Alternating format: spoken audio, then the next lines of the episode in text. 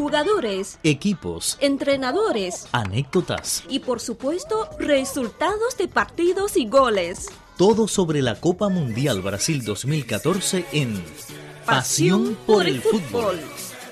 Hola a todos, les acompañan como siempre Lola Lee y Raúl López Parra en Pasión por el Fútbol, donde les hablamos del acontecer del Mundial Brasil 2014. Protege bien Puyol Iker Casillas, saque de portería, pita ya web.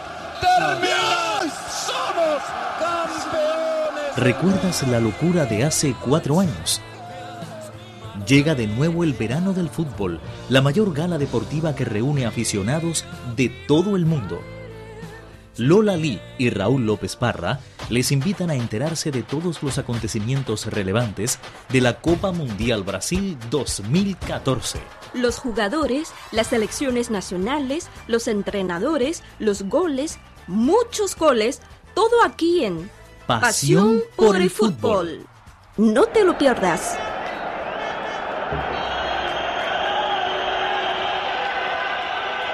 A continuación les ofrecemos otra palabra futbolera en chino. Dilo de esquina, Jiao Qiu. Jiao Qiu. Dilo de esquina.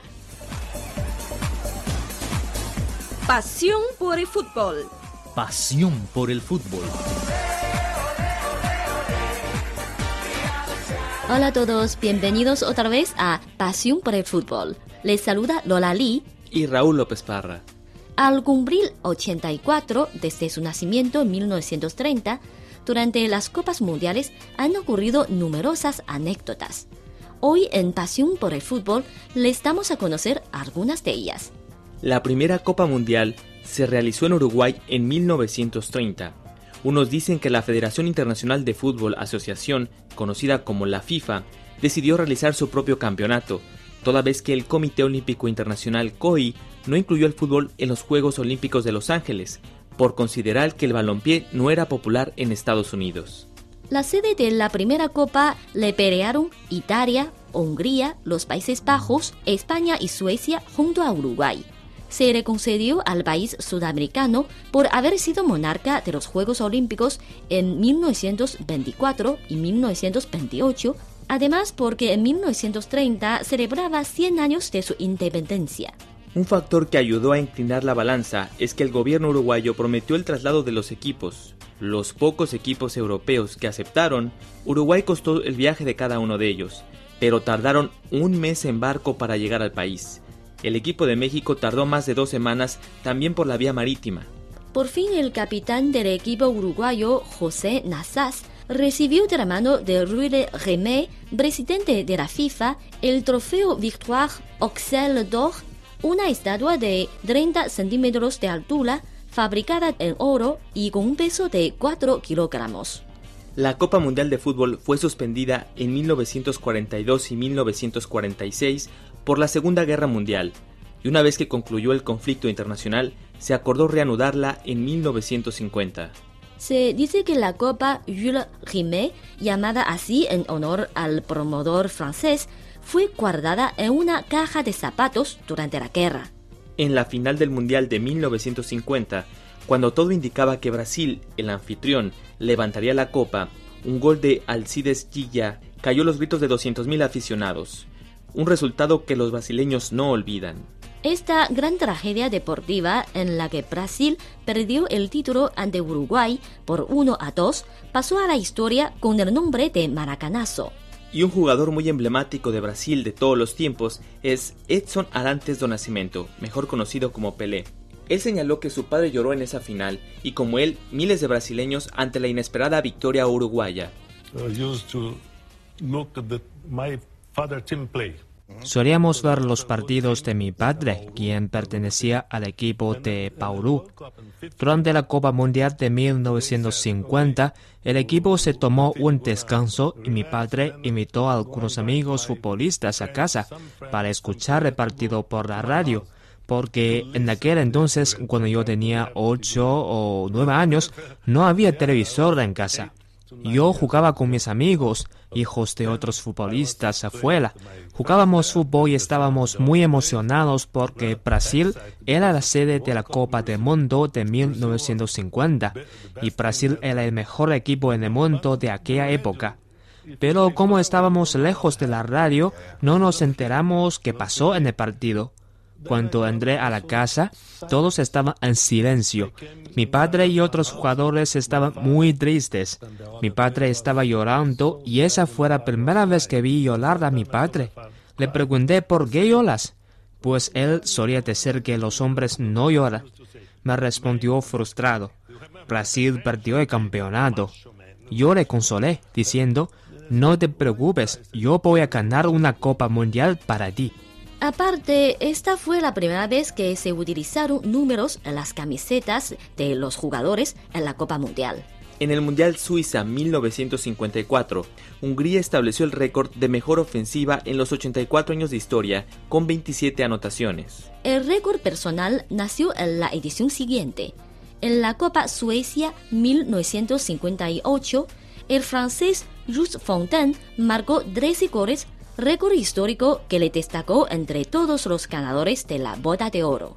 En el Mundial de 1966, que se celebró en Inglaterra, donde la Copa Jules Rimet en exhibición en Westminster fue robada y recuperada días antes por el olfato del Camp Pickles, cuando paseaba en el barrio de Beulah Hill.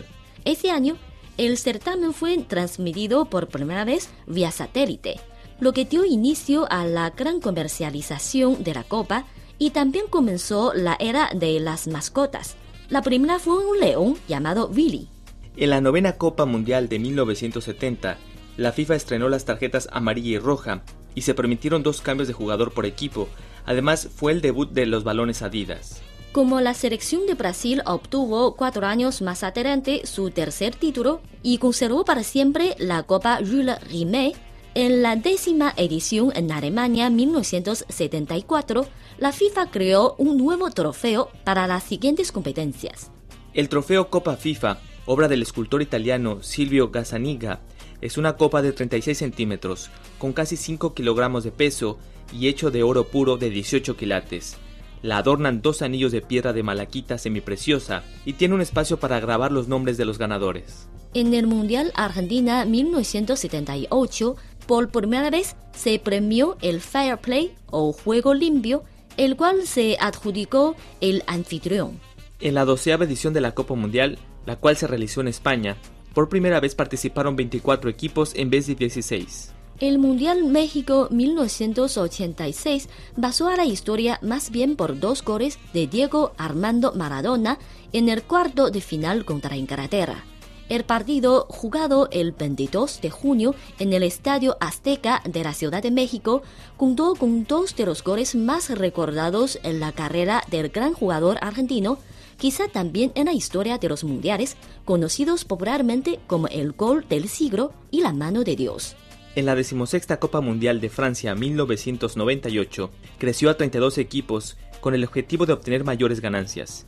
Informes posteriores al torneo señalaron que esto generó una derrama económica de 3.500 millones de dólares. Francia se convirtió en el tercer país en organizar el Mundial de Fútbol dos veces y el quinto país en ser sede y ganar, junto con Uruguay 1930, Italia 1934, Inglaterra 1966, Alemania 1974 y Argentina 1978 pero el mundial más recordado por los chinos fue sin duda el Mundial Corea-Japón 2002, cuando la selección se clasificó por primera vez en la historia, y hasta ahora la única, a la fase final del Mundial.